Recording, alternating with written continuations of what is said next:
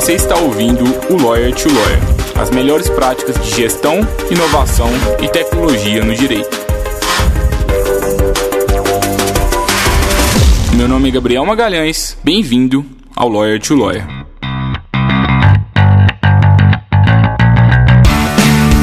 Advogado, olá advogada, seja bem-vindo, seja bem-vinda a mais um Lawyer to Lawyer da Free Law. Meu nome é Gabriel Magalhães e é um prazer estar aqui com vocês novamente. Hoje eu tenho o prazer de receber o Breno Pires, um amigo meu, mentor. É, o Breno sempre me, me, ensinou bastante, ele que foi uma das pessoas aí que me introduziu aí para o mundo das startups. Ele não é do direito, vai ser bom para oxigenar um pouquinho aqui as ideias para a gente. Hoje a gente vai falar sobre como implementar Scrum e OKRs em seu escritório de advocacia. O Breno tem 29 anos, ele é CEO do Rhodes, que é uma startup que ajuda empresas a melhorar a sua gestão com métodos ágeis. E ele já tem uma carreira consolidada, já escalou uma empresa de menos de 10 funcionários, eu acho, né, Breno? Você me corrija, mais de 100 pessoas. E ele sempre cresceu em empresas familiares, que é um ambiente até bem comum da advocacia, né? Tem muitos escritórios aí que, que também convivem com, com esses desafios de, de, empresas familiares. E ele sempre viveu esse mercado desde muito cedo. E ele sempre gostou muito de observar como que as empresas funcionam para saber, né, o que, que, que, elas fazem para que elas consigam sucesso, o que, que elas fazem que eventualmente não, não é, realmente não levam né, para o resultado esperado. O Breno também ele é é formado em administração pelo FMG, ele também tem especializações pela Fundação do Cabral e também pela Harvard Business School. Tá chique, hein, Breno? Seja bem-vindo, é um prazer estar te recebendo aqui hoje. Fala, Gabriel. Fala, pessoal. Prazer estar aqui, é, compartilhando um pouquinho e tentando ajudar vocês com um pouquinho do que a gente sabe aqui no Roads e também da história de escalar o outro business para crescer. E, e aí, você falou... Ah, pode falar, desculpa, te interrompi. Você falou direitinho ali de, de ser apaixonado em si por descobrir como as coisas funcionam. É, de verdade, é, é exatamente isso. Quando, quando você me contou do plano da Freelaw, eu queria entender que modelo de negócio você ia seguir, que mercado você ia atacar. E quando falou a escritório, também fui entender como funcionava o escritório né, nas nossas primeiras conversas. E isso é uma das coisas que realmente é, me movem em si. Então, Estou aqui justamente para ajudar, para tentar impactar positivamente tanto qualquer um advogado que estiver vendo aí ou qualquer pessoa de outro ramo. É, o Breno vai, espero que ele tenha um cupom especial para vocês aqui, para os ouvintes do, do Rhodes, a ferramenta dele. A gente conversa sobre isso aí no, até o final do episódio. Espero que a gente consiga alguma coisa relacionada a isso, viu, Breno? Mas eu queria saber aqui de início, porque assim, você trabalha no mercado completamente da advocacia, né? Você ajudou aí milhares de, de postos de combustível aí no Brasil, na América Latina também, melhorar a gestão, a conseguirem mais resultados e é um mercado bem conservador também, né? Como como advocacia. Como que você vê, assim, sem entrar na advocacia ainda, quais são os principais erros assim de gestão que as que as empresas utilizam e o que, que é isso aí, né, de metodologia ágil? Como que vocês começaram a, a, pensar sobre isso e como que vocês começaram a implementar isso na prática? Sim, você falou direito aí, Clube Petro, então. É, na experiência do Clube Petro, a gente acabou relacionando com donos de postos de todo o Brasil. E apesar de ter uma persona bem definida, que a gente queria o gestor, que o nosso produto faria sentido para ele, a gente acabou encontrando gestores de níveis completamente diferentes no Brasil. É, e o maior erro, o erro mais comum é só pensar no dia. É pensar no, no que, que eu tenho que fazer para hoje ou nas bombas que estão explodindo hoje. É, normalmente, os donos de postos que têm maior sucesso, eles têm uma visão muito clara do seu futuro. Então, eles sabem, eles têm claro, pelo menos para eles, as, as, o que, que, que, que eles esperam do negócio deles nos próximos anos, no próximo mês. E o resto dos postos só reclamam, os outros gerentes, os gestores, eles só reclamam. Eles acabam sendo pegos ali pelo dia a dia, pegos pelo trabalho, pelo problema com o que ele teve, com um problema com alguma coisa que aconteceu no dia que o desestabilizou e acaba errando e só se preocupando com as coisas que acontecem no dia a dia sem essa visão de futuro. É, falando sobre metodologia ágil, é, ela foi desenvolvida então no mundo dos softwares. Era muito caro errar, então, criar um projeto de software com um ano de desenvolvimento sem, sem de verdade validar se isso vai dar certo ou não, é um erro que as empresas não podiam pagar para ter. Então, essa ideia de construir num mundo incerto um produto que vai acabar se adaptando à realidade foi de onde surgiu realmente a necessidade de criar esses métodos ágeis e sair em si dos roadmaps longos que, que funcionavam no passado. E hoje, hoje isso está difundido, né? A gente está vivendo um mundo incerto, o Covid esse ano é mais um exemplo disso. A gente não sabe muito bem ao certo o que, que nos espera no ano que vem, no trimestre que vem. Por isso mesmo, é, essas metodologias acabaram sendo trazidas para a nossa realidade, para a realidade do mundo dos serviços, até mesmo do direito. É, a gente percebe né, que são mercados distintos, mas os problemas são parecidos. Né? Acho que a má gestão ela começa por quem só pensa ali na operação, no dia a dia do negócio, no caso, falando um pouco da advocacia, né, muito o sócio que só pensa nas petições que ele precisa fazer na audiência, na, nas questões mesmo do dia a dia e pouco tempo em questões estratégicas. Tem muito escritório, né, muito advogado que acha que sempre que ele está fazendo alguma coisa que não seja jurídica, ele está desperdiçando tempo, né? Porque, poxa, eu formei na advocacia para ser advogado, não foi para ser outra coisa. Então, tenho que gastar meu tempo aqui com as atividades intelectuais do meu dia a dia. Só que não é bem assim, né? Quando a gente vai, vai pensar, né? É, não pode ser assim. Um, um, vamos falar assim, um escritório que tem o nome, tem o sobrenome do, do advogado na porta já, né? Então é o nome da pessoa que está ali, ele acaba se apegando às petições que saem, ele quer revisar, ele quer mesmo, ele vai construir todas elas, só que isso vai, vai até tal porte só, porque o advogado ele só tem 24 horas no dia, né? nem só 8 de trabalho, não, ele só tem 24 horas. Ele pode trabalhar ali 12, 16 horas para tentar fazer, mas ele tem um limite de petições que ele consegue trabalhar, ele tem um limite que ele consegue trabalhar em si focado nisso, né? É, é preciso construir estruturas para que ele tenha que sair da, da execução. E isso entrar na cabeça até de algumas pessoas é muito difícil, principalmente especialistas nesse caso, porque ele sente, poxa, se fosse eu fazendo aquela petição, eu teria feito de uma maneira diferente, ou eu teria feito muito melhor. E esse pensamento na cabeça de um líder, ele pode sim passar, mas é algo que a gente tem que aprender a conviver, porque a gente tem um time a gente tem que construir um time forte justamente para nos dar poder e liberdade para tocar outras frentes. Eu entendo Isso. que muitos advogados não, talvez não queiram entrar no mundo da gestão, mas para realmente mudar do patamar, ele tem que, que topar essa aventura, tem que trazer mais gente também. É, eu, eu, acho, inclusive, que quem não se preocupa com gestão pode até ser um advogado exclusivamente assim jurista, que só preocupa com essas atividades jurídicas, ele tende a ter mais problema, até jurídico, do ponto de vista de qualidade de peças, ou às vezes é, se enrolar com prazos, ou deixar muito serviço ali engargalados, do que aquele advogado que gasta tempo com atividade jurídica, de gestão de negócio, porque fica tudo mais organizado, no fundo, quem está ganhando são os clientes daquele escritório, né? porque eles recebem uma, uma experiência diferenciada. Mas você começou a falar ali um pouquinho antes, Breno, falou um pouquinho das metodologias ágeis, é, e agora você também começou a trazer um pouco sobre um grande desafio que eu acho que todos os ouvintes aqui possivelmente têm, ou grande parte deles tem, né? Que é como que eu lidero outras pessoas, ainda mais agora a gente tratando da advocacia, de uma. São atividades subjetivas, a escrita é bem subjetiva como que eu faço né, para encontrar talentos, para gerenciar esses talentos e para começar, de fato, a, a, utilizar essas metodologias ágeis? Entendi que é importante, só que eu não sei como fazer, porque eu não aprendi isso na faculdade. Você tem administração, você tem vários diplomas aí, mas e o advogado que não tem nada? Por onde que começa assim, a, a ter uma boa gestão? É, a graça disso tudo, Gabriel, é justamente essa. Apesar dos diplomas ou qualquer coisa do tipo, eu, a minha história eu aprendi na prática. É, rapidinho, voltando aí, eu iniciei no Clube Petro, a gente tinha duas pessoas no time, é, e eu pensava em executar tudo. Tudo que chegava eu queria executar e entregar da melhor forma possível. Um belo dia eu olhei, eu estava trabalhando muito e, e, e a empresa precisava de mais trabalho.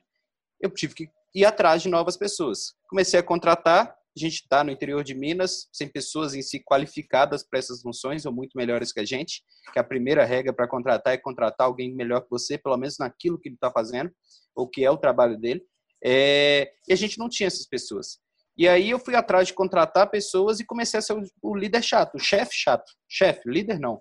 Era o chefe chato. chefe que ficava ali todo dia passando o que, que a pessoa tinha que fazer e quase que proibindo ela de pensar e cobrando ela no fim do dia aquilo que tinha que ser feito. Só que eu comecei a ver que isso não gerava valor. Eu tinha um time que não tinha motivação, não trazia uma ideia, não gerava valor o suficiente para a empresa. Eles acabavam executando. Era um outro gargalo que estava chegando, que era o potencial meu de liderar pessoas diretamente. Eu precisava acabar construindo uma empresa que formasse lideranças, formasse frentes. Então, ah, se eu não estou conseguindo tocar o marketing agora, vai ter um líder do marketing vai conseguir tocar o, o time de marketing. E, e formar isso, enxergar isso é um grande desafio. A gente tem essa dor. Ah, se eu tivesse lá, seria melhor. Mas se você tivesse lá, talvez você não estaria conseguindo fazer o que você está fazendo aqui. Então, o primeiro ponto é realmente lidar com, com a sua própria insegurança com as outras pessoas fazendo as coisas. É entender que outras pessoas vão vir, vão assumir responsabilidades e que talvez você vai acabar, não vou falar desnecessário naquela atividade, mas você vai acabar realmente, seu papel ali não é mais crucial. Mas isso é uma, uma evolução. Quando você treina alguém para ocupar um, um lugar, para ocupar uma função, você está realmente subindo seu nível. Você está conseguindo terceirizar esse serviço com a pessoa do seu próprio time que você tem confiança, que ela adquire confiança com você. Agora, sobre métodos ágeis em si, para aplicar e tudo mais, é, tem que recorrer ao Google, né, ao pai, pai Google, pesquisar realmente, entender outras temáticas, entender um pouquinho da administração, pelo menos, para entender um pouquinho do que, que a gente fala de estratégia, entender um pouquinho como é que conecta em si a estratégia com a execução, porque sonhar é muito diferente de executar, né? É, eu falei do início das pessoas que não sonham, só executam. É, também dá errado, a gente precisa sonhar e executar as coisas certas, porque o nosso tempo é precioso. Mesmo que seja o tempo de uma pessoa ou de 100 pessoas que a gente tem no nosso time. E, assim, eu, eu fico pensando, assim, uma coisa, Breno, você falando, que, ok, esse papo de liderar é muito, é muito sexy. Eu quero ser um bom líder. Só que na prática, os advogados são ruins demais. Os advogados não encontram gente boa. Estou reproduzindo aqui falas que eu já escutei diversas vezes. Assim, olha, ninguém faz igual eu faço. Eu, como sócio, que já tenho 20 anos de casa, 10 anos de casa, eu pego uma coisa e faço uma hora. Eu passo para alguém, a pessoa gasta três dias e não faz tão bem quanto eu, quanto, quanto eu fazia. Aí eu gasto mais tempo é, supervisionando essa pessoa e refazendo tudo que ela tudo que ela fez do que se eu tivesse feito sozinho. Como que a gente sai Sim. disso, sabe? Sim, é, bom, é, primeiro ponto, é realmente tem gente que a gente vai encontrar pelo caminho que vai ser ruim e não vai ser qualquer treinamento que a gente vai encontrar que vai resolver ela. Essa pessoa, teoricamente, já deveria ter ficado no seu processo seletivo. Depende do patamar do escritório não aceitar tal advogado sem tais pré-requisitos. Isso está claro. Agora, é, para as pessoas que em si que a gente consegue ajudar, que a gente oferece treinamento, elas precisam encontrar um ambiente, é, vamos falar assim, de crescimento. É, você, advogado de casa, tem 20 anos de casa e está no patamar Y. Não dá para pedir para uma pessoa recém-formada chegar nesse patamar de um dia para o outro. É loucura é, vamos falar assim, é desrespeitar tudo que você viveu para chegar até aí. Então você é o líder, você tem que realmente ser o líder dessa pessoa. Você tem que construir e guiar isso. Então, exemplo, identificar realmente, fazer toda a parte de pessoas. A gente fala aqui antes sempre de pessoas antes de qualquer processo. Antes de, de realmente desenhar um processo de como que a gente vai elaborar um trabalho ou qualquer coisa do tipo, a gente pensa nas pessoas que a gente tem. Então a gente pensa que a gente tem que, um, cuidar delas e, e capacitá-las, treinar elas realmente é, nos pontos que a gente fala de, de conhecimento técnico e principalmente na outra ponta de conhecimento e de, de compromisso e valores, a gente tem que manter elas engajadas. E como que a gente mantém alguém engajado? A gente mantém alguém engajado de verdade, entendendo o que, que é o desejo dele. Então, fazendo os one-on-ones que a gente fala aqui, que são momentos individuais de conversa franca, realmente trazendo pontos de melhoria, trazendo, destacando pontos de qualidade, fazendo em si os PDIs, que são projetos de desenvolvimento. Então, ah, senti, amigo, eu senti que você, naquela peça de tributário, nesse tema, tema, tema aqui, não tá legal. Toma esse livro de tributário aqui para estudar. Ou toma essa, vamos falar assim, não sei exemplos em si, porque é muito sua área, mas os, o, o, a gente tem que se preocupar com o nosso time. E sim, não vai ter ninguém melhor que você no seu time ou ninguém muito melhor que você no seu time. Porque senão ele estaria em outro time, ele seria líder de outro lugar. Então, não faz sentido a gente tá, tá num, num, num ambiente que a gente sente que a gente não quer, não dá o nosso máximo potencial. Pessoas querem estar onde elas sentem que elas podem dar o máximo potencial delas. Então, vai ser muito difícil achar pessoas que talvez sejam muito melhor que você no todo, seja muito melhor para tocar aquele escritório. Talvez você vai ter um especialista numa área específica que é muito melhor que você e aí sim você está fazendo a coisa certa. Mas achar é. pessoas que vão tocar o seu escritório para você é muito difícil. É, o que eu percebo é que esse discurso, né, que eu reproduzi ali anteriormente, ele vem muito também com uma falta de, de, alinhamento gigante. Então, falta de comunicação muito grande. Então, às vezes, algum, tem algumas pequenas coisas ali que estão desagradando, mas não tem conversa, não existem reuniões para discutir isso não existe, como você trouxe, né, um plano para desenvolver as pessoas, não existem reuniões de troca ali de experiências, trocas de feedbacks, de críticas, de sugestões, porque às vezes é, eu, eu, eu penso muito que assim, mais de 90% das vezes o problema ele geralmente está nos, nos procedimentos ali do seu escritório, então é falta de, de, de, uma conversa semanal, é a falta de definição melhor das tarefas, de, de responsabilidades, e em poucos casos ele, o problema de fato é da pessoa, assim. É, eu acho que a gente tende muito a pessoalizar problemas, só que na verdade não é bem assim, pelo, pelo menos na minha opinião. Bom, eu tenho que discordar um pouquinho de você. É, como eu disse antes, eu acredito que pessoas vêm antes de qualquer processo. É, por quê? Os processos existem, eles foram criados por alguém. Então, na verdade, escritórios que, que, que não têm esse processo, na verdade, não tiveram essas pessoas para construir esse processo. Então, quando a gente está falando que não tem on one, não tem PDI, na verdade, a gente está falando que não teve ninguém ali para construir isso. Talvez justamente porque ele estava muito preocupado construindo sua peça e não construindo seu time, sua empresa. É, e na gestão, a gente fala que confiança é o ponto principal. A gente fala de intervalos de confiança. É, tem pessoas que a gente contrata que a gente dá um prazo maior, a gente já, já tem uma confiança muito maior nela. E, bom, passa contrata um novo sócio para o escritório. Ah, ele fez algo que eu não gostei, dependendo do algo que eu não gostei, você vai começando a comer essa confiança. Até que chega um dia que essa confiança pode acabar, ela pode recuperar ao patamar que ela sempre teve. Então a gente tem que lutar é para manter essa confiança em dia. Então se eu uma confiança é exatamente aquela peça que eu passo para alguém e ele tem dois dias para acabar e ele me enrola. Ou ele não me entrega no prazo. Isso come minha confiança também. Então, cada um desses eventos vão comer na confiança e acaba que a gente tem um time fraco quando a gente não tem confiança entre os elos. Uhum. Não, legal, bacana. É, acho, acho que faz bastante sentido, sim, concordo. É, o que eu quero dizer quando eu falo de processos, né, que às vezes o, quem que é o responsável maior pela, pela, pela gestão do escritório são os sócios, né? Então, se a gente tem algum problema estrutural de gestão, provavelmente todo mundo, ninguém vai performar tão bem quanto o sócio espera. E muitas vezes as pessoas não estão performando tão bem porque a gente não dividiu bem as tarefas e porque a gente não criou muito bem os procedimentos. Em regra, essa responsabilidade é do sócio. Não, não vai ser um advogado que acabou de chegar aqui, que não tem tanta experiência, que ele vai chegar e vai resolver. E aí acaba que a gente fica transferindo a responsabilidade. Eu contrato uma pessoa, dá errado, eu contrato outro, contrato outro, contrato outro, contrato outro. E aí aumenta a rotatividade e a gente não resolve o problema. Então eu percebo muito isso na prática também, sabe? Não sei se, se você vê isso também.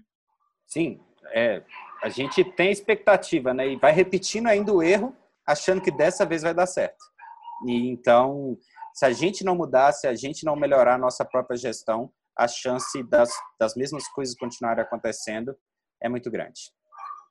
E, Breno, falando de Scrum e OKRs, termos aí bem técnicos que talvez algumas pessoas devam estar com medo de entender. O que, que é isso? Por onde que começa? Por OKR, por Scrum? Como que isso, isso, escritório pode usar isso, deve usar, e às vezes tem pessoa aqui que é uma equipe, um advogado, uma advogada que está trabalhando sozinho, são só dois sócios, estão começando, também tem, tem pessoas ali de escritórios um pouquinho maiores. Até que ponto aplicar, até que ponto que não aplicar? O que, que é isso e como que, que, que a gente pode tirar de, de aprendizado prático a partir disso, desses conceitos? O que, que são OKRs? Bom, OKR é um método, então, dentro das metodologias ágeis, que está sendo muito utilizado para fazer a gestão das estratégias das empresas.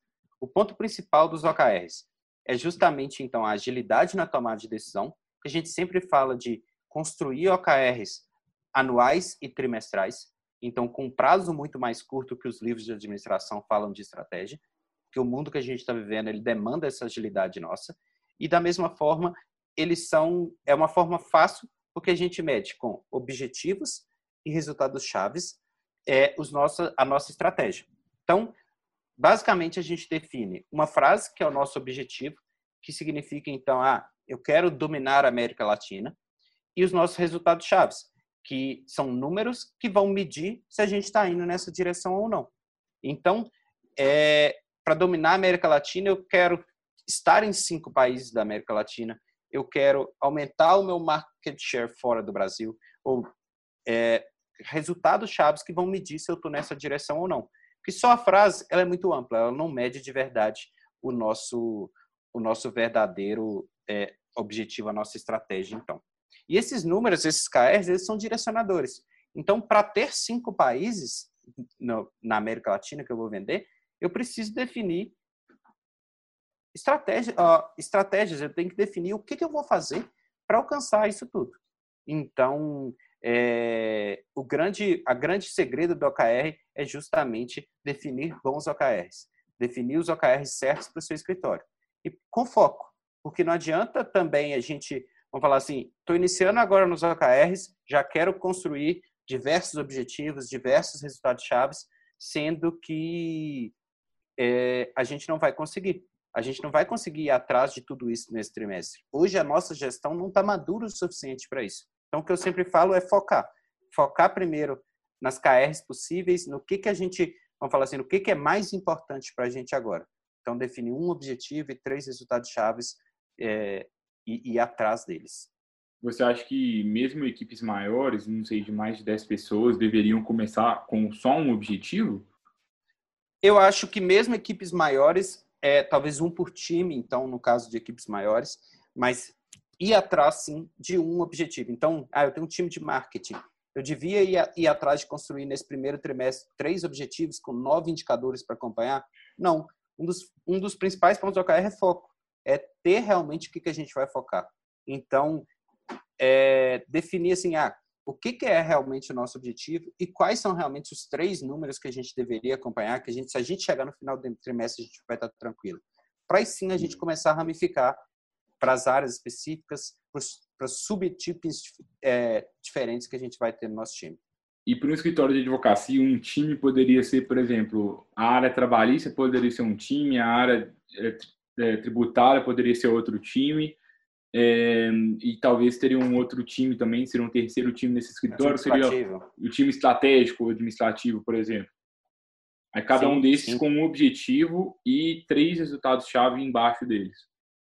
Exato. Pensa no time de administrativo. Ah, eu quero, é, sei lá, ser, não ser gargalo para a operação. Ah, eu quero reduzir a inadimplência em, tanto, em, em X%. Eu quero é, reduzir prazo médio de pagamento, prazo médio de recebimento. É, são números em si que são importantes para aquele time, para ele acompanhar.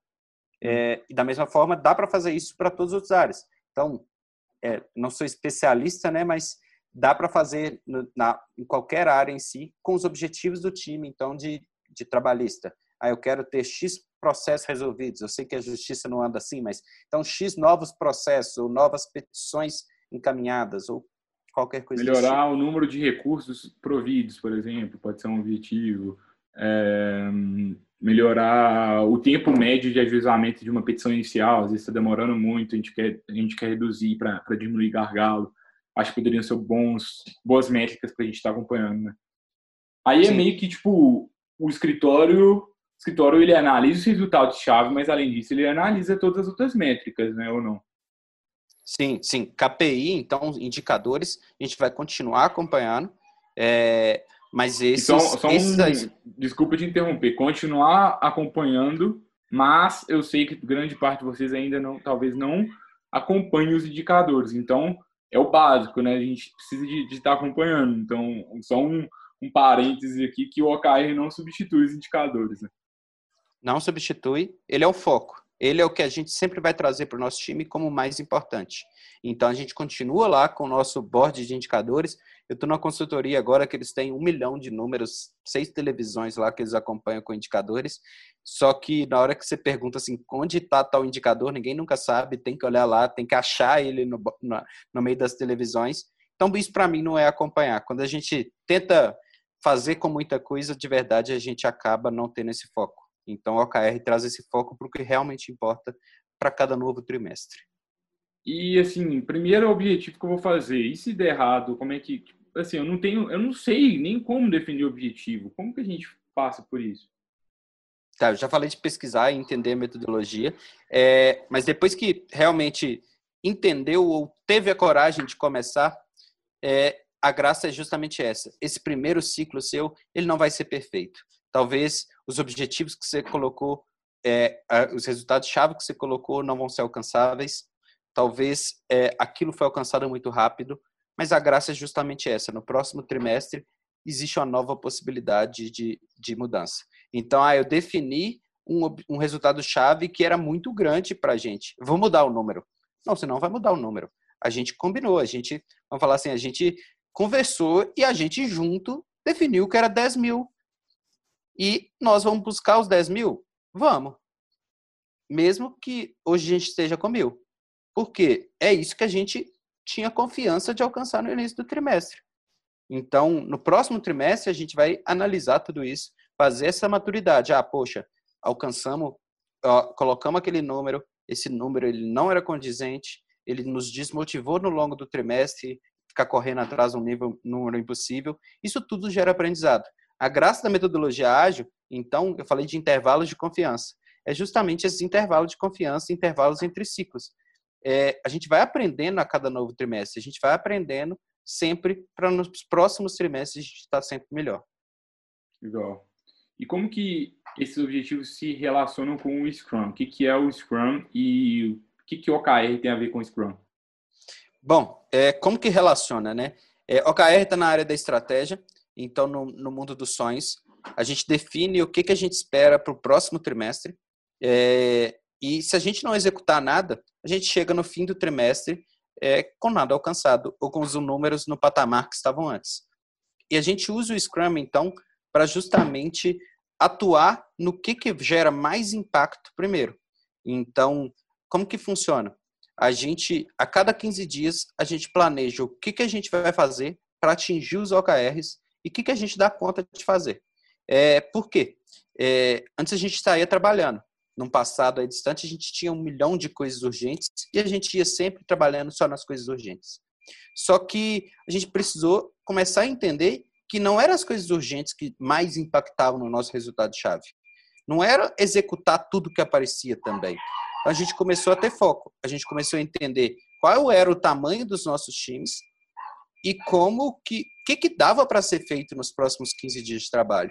Porque não adianta nada um líder, um chefe passar para o seu time 100 tarefas e no final de 15 dias ele, vamos falar assim, ele ficar triste com que o time não entregou, sendo que na verdade ele que não soube priorizar o que, que era realmente importante para os 15 dias. Então, no escritório, que muitas vezes tem prazo as peças e tudo mais, é, é justamente isso. Vamos priorizar essas peças que já estão sendo feitas agora, ó, que, que, que tem um prazo de validade, ó, prazo de vencimento nos próximos 15 dias. Vamos focar nessas e vamos deixar os próximos para depois? Então, a graça do Scrum é justamente essa. A cada 15 dias, priorizar o que, que mais gera valor, o que, que o time tem que fazer para ele é, atingir os resultados-chave. Eu acho que uma boa ideia né, para escritório de advocacia é reservar sempre uma parte desse, de cada um desses ciclos de trabalho para atividades não jurídicas. Porque senão, como é que o seu escritório vai avançar na gestão também? Né? Então, assim, se, se o seu escritório está gastando in, é, a integralidade do tempo ali só com as questões jurídicas, tem alguma coisa errada. Porque ninguém está pensando em estratégica, ninguém está pensando em fazer o negócio crescer, né? Então, acho que é, é bom a gente começar a medir isso. Os sócios, eles não têm que fazer atividades operacionais, eles têm que fazer menos atividades operacionais, mas mais atividades estratégicas. Sim. É, tem pessoas específicas, né? Tem pessoas que a gente vai chamar de especialista, que talvez o trabalho dele vai ser só é, a parte jurídica. Tem pessoas que são as mais generalistas e talvez vão nos ajudar nos processos a construir tudo isso. É, e, e a gente, como sócio, a gente, como líder, a gente precisa entender que o nosso trabalho não é produzir tudo. O nosso trabalho é realmente é, criar o caminho para a gente atingir o que, que a gente tem como plano. É, a gente vai é, construir com as peças que a gente tem o que, que a gente espera.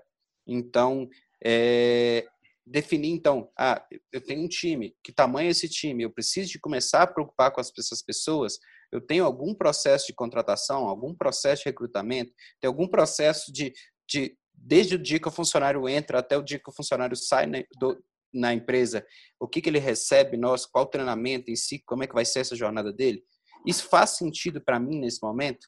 Então, são coisas que a gente, como líder, a gente tem que entender. Quando a gente prioriza só tarefa operacional, a gente pode até sair com a sensação que a gente fez muita coisa. E realmente fez muita coisa. Mas talvez a gente não fez as coisas mais certas. E o pior de tudo, pelo menos para mim, é, é que a estratégia, ela é, ela não é assim, você não vê o resultado dela na hora que você desliga o computador. Na hora que você, você toma uma ação de estratégia, uma ação que pode estar mudando a vida no seu escritório, ela demanda um tempo, ela tem um processo muito maior. Não é fiz, acabou, não é um processo que dá a sensação que eu não estou executando muita coisa. E mudar essa chavinha aí é o grande segredo. Aceitar até mesmo que não fazer todas as, as tarefas operacionais não era sua responsabilidade é uma grande dificuldade que eu vejo em muito líder por aí.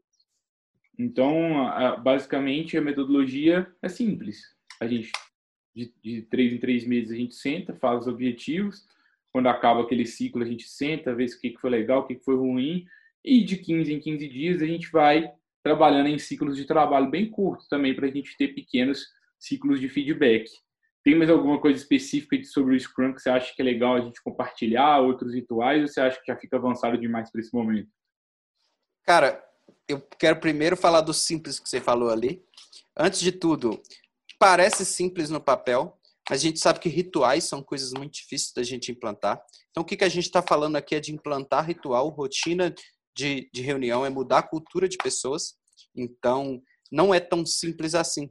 A gente, vamos falar assim, a gente tem que ter uma confiança em si no que, a gente está fazendo para persistir.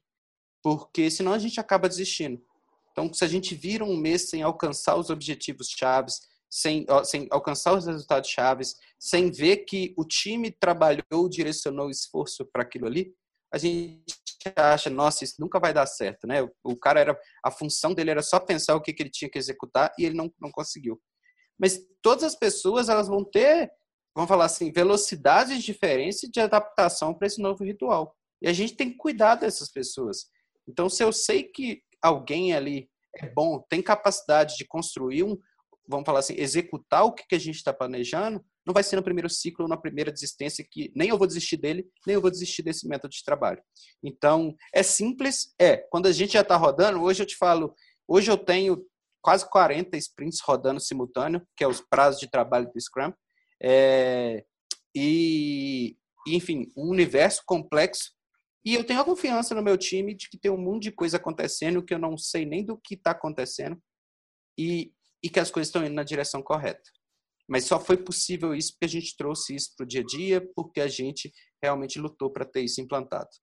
É, eu tenho um ponto aqui para falar sobre Scrum que eu acho que não fica complexo, que é, é justamente isso. A cada 15 dias, então, a gente senta e detalha o que, que vai ser feito nos próximos 15 dias para o nosso time.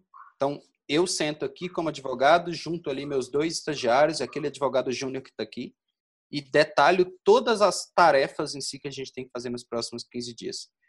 E do nada, então, a gente começa a trabalhar para esgotar aquilo que era o mais importante, que geraria mais valor para a gente. A partir do momento que eu, como líder, começo a cobrar do meu time outras coisas, ou perguntar por que, que você não está fazendo isso, ou trazer coisas como mais urgente, eu estou jogando contra tudo que a gente está construindo, toda a metodologia que a gente está implantando. Então, o papel do líder é ter muito claro os próximos 15 dias do time dele. E vamos falar assim, quando a gente tem isso, a gente está respeitando o nosso time. A gente está dando para o nosso time, de verdade, a, a capacidade de trabalho dele. Ninguém precisa ser acompanhado, não devia precisar ser acompanhado toda hora do que está sendo feito, se está fazendo ou não. É, mas 15 dias é um período muito bom para principalmente profissionais mais novos a terem esse essa liberdade em si de decidir se eu vou pegar tal peça ou tal outra peça. É, no sprint, durante o Scrum, a gente tem os sprints, que a gente também faz os nossos dailies, que são encontros diários de 15 minutos, que são realmente para entender o que está dando certo, o que está dando errado, é, e para alinhar o que, que são as dúvidas ou os gargalos que estão impedindo a pessoa de trabalhar. Então, a gente não fica esses 15 dias também sem feedback a gente tem feedbacks ainda mais curtos. E se nesse, vamos falar assim, nesse prazo aí de 15 minutos do dia, é, eu encontrar que alguém está com um gargalo muito forte, eu sento com ele depois, eu ajudo ele numa petição, eu, eu, eu estou disponível para ele.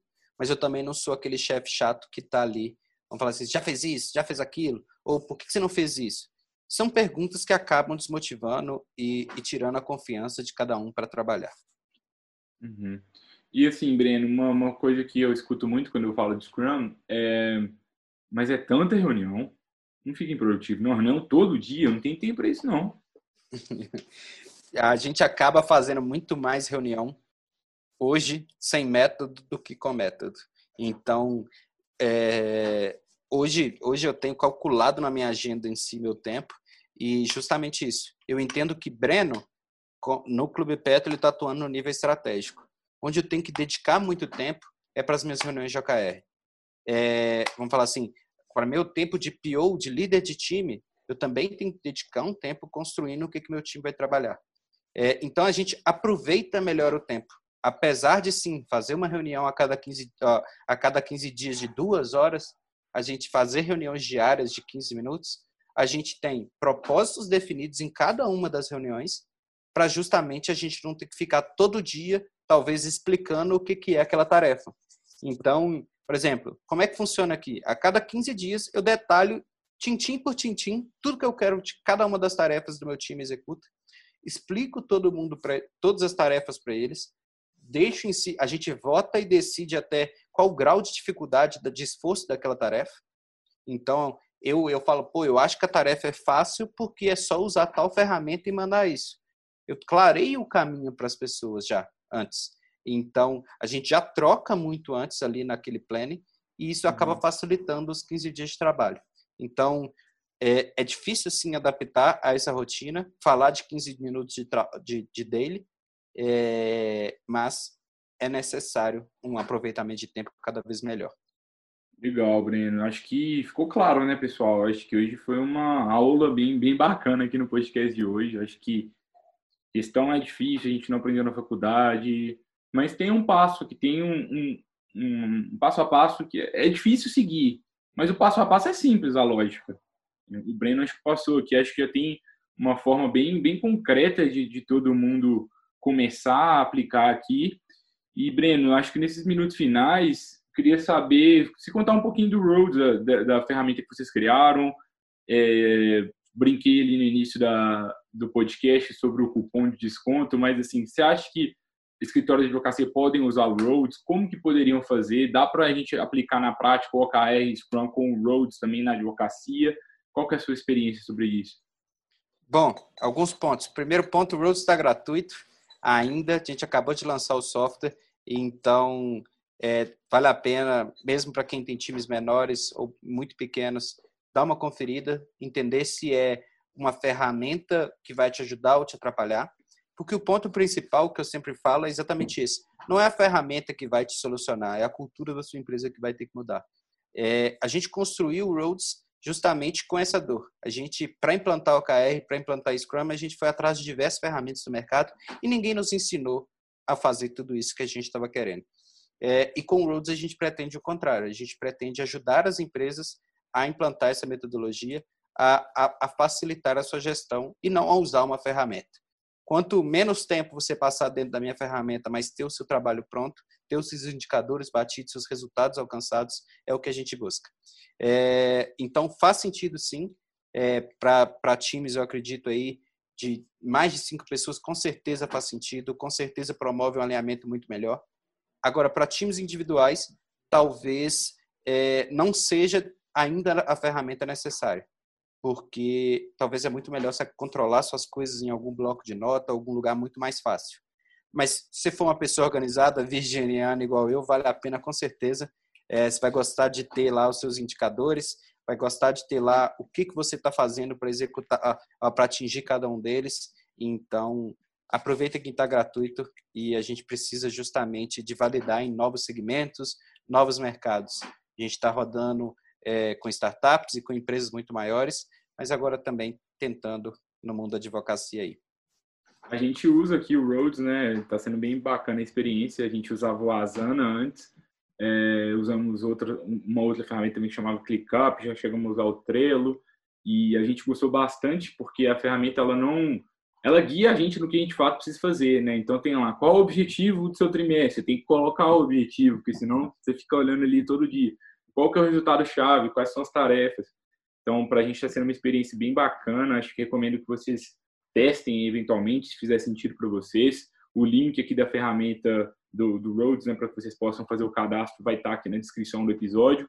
E eu recomendo também que vocês sigam o Rhodes no Instagram, eles têm muitos conteúdos sobre Scrum, sobre metodologias ágeis, são das fontes aí mais qualificadas de, de conteúdo sobre, sobre o tema, então, é, como assim, o Breno falou em uma hora aqui, tenho certeza que ele poderia ficar aqui 10 horas, 20 horas falando sobre isso, Acho que é, vale a pena vocês baixar alguns materiais gratuitos deles também, para a gente começar a profissionalizar a gestão na advocacia, né?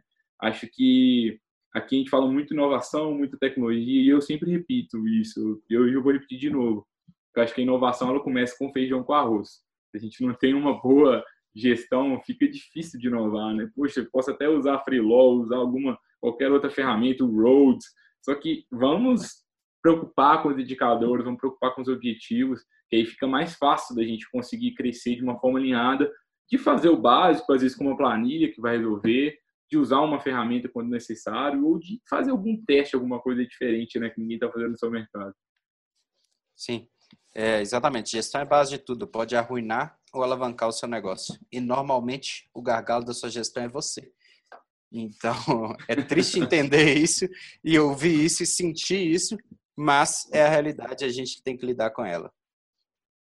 Breno, obrigado, viu? Foi um prazer é, ter te recebido aqui hoje.